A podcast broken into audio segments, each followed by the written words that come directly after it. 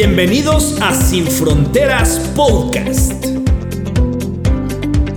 Un espacio presentado por la Iglesia Nacional Presbiteriana de México.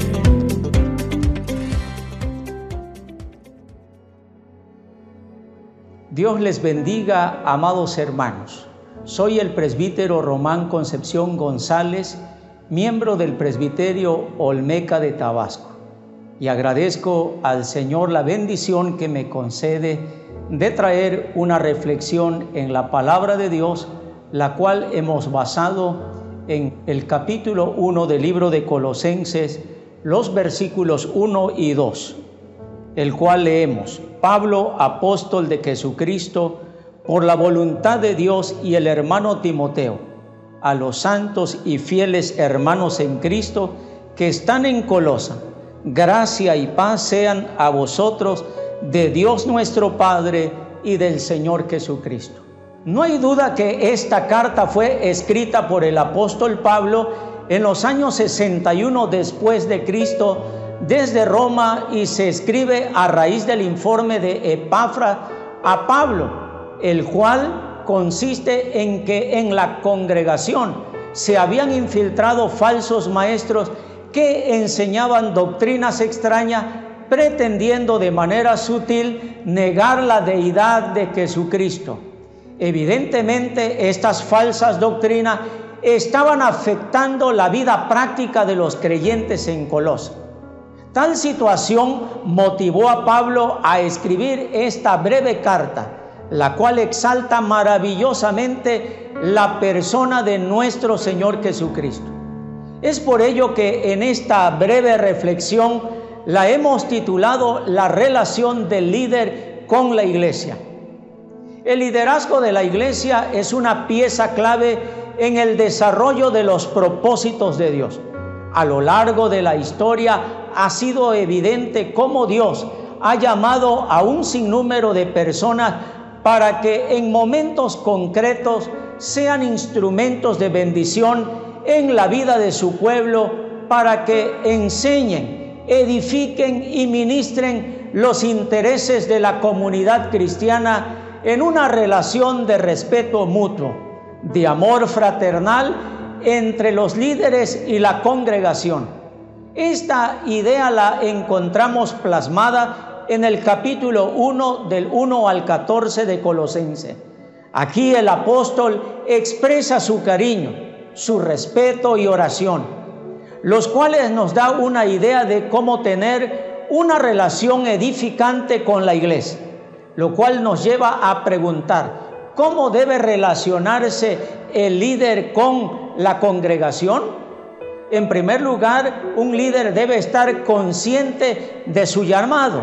Por eso leemos en el versículo 1, Pablo, apóstol de Jesucristo, por la voluntad de Dios. El nombre de Pablo es para hacer referencia a su nueva vida, a su conversión y además reconoce que ha sido llamado o comisionado para una tarea especial, la cual es de anunciar el Evangelio, principalmente entre los gentiles.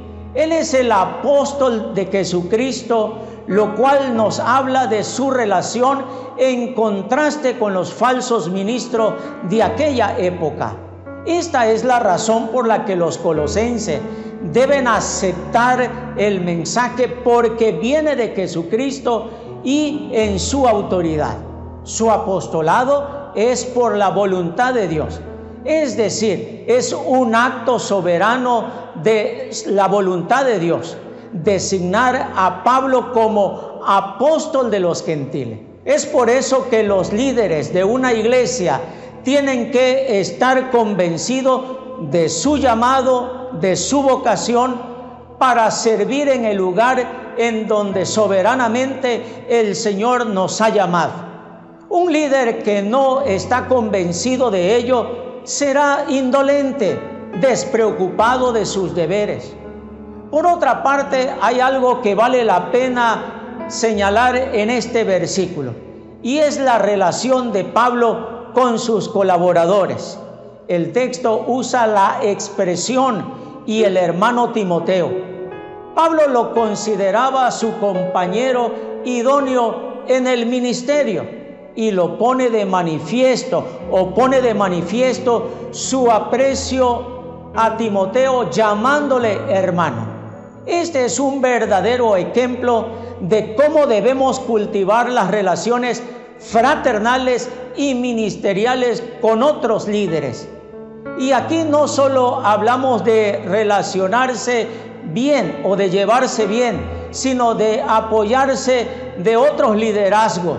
La Biblia dice que es mejor dos que uno. A veces nos sentimos solos en el ministerio, aún estando rodeado de tantos líderes. Pero aquí hay un ejemplo de que en el ministerio no podemos caminar solo, sino que necesitamos de otros líderes. El versículo 2 dice, a los santos y fieles hermanos en Cristo que están en Colosa, gracia y paz sean a vosotros de Dios nuestro Padre y del Señor Jesucristo. Esto habla de la relación de Pablo con la congregación al expresar su aprecio y también su deseo, ya como lo hemos leído en el verso 2. Pablo describe en este versículo a los creyentes como santos, fieles hermanos. El vocablo santo significa separados, apartados para un uso especial. Los cristianos, por virtud de su fe en Cristo, han sido separados para Dios. Los creyentes en Colosa estaban en Cristo. Esto nos enseña que tanto el liderazgo como la iglesia misma debe estar consciente de lo que ella es, de su identidad y de su pureza. Hoy la iglesia de Jesucristo, al vivir en una sociedad libertina o llamada modernidad líquida, en donde todo cabe, en donde todo se acomoda y donde todo se permite.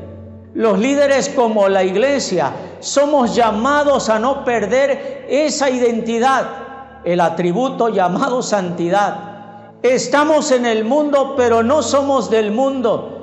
Estamos en Cristo y somos llamados a ser luz y no tinieblas. Y de esta manera estaremos manifestando nuestra fidelidad al Señor como lo hicieron los colosenses. Hermanos fieles en Cristo.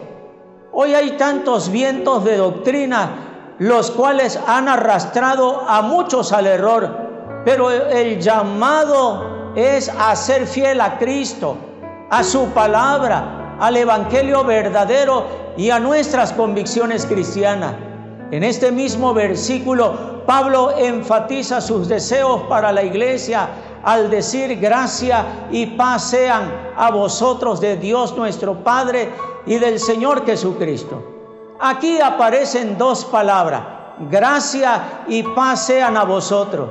El vocablo gracia significa don inmerecido, producto del amor leal de quien ejercita la gracia. Paz tiene que ver con el bienestar interno que resulta de una correcta relación con Dios. Tanto la gracia como la paz llegan mediante Jesucristo. Ambas son consecuencias de la gracia de Dios. El texto agrega de Dios nuestro Padre y del Señor Jesucristo.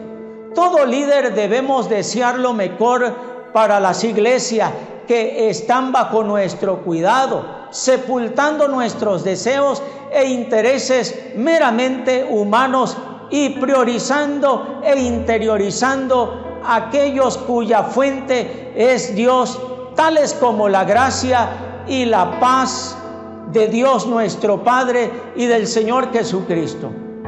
Quiero concluir diciendo, amados líderes, la iglesia es el rebaño del Señor y nos ha llamado para cuidar y velar de ella de manera responsable y diligente a través de su palabra, dando alimento sólido y fresco pero también velando en oración constante y más en estos tiempos de pandemia, porque de esta manera manifestamos nuestro amor y nuestra preocupación por ella.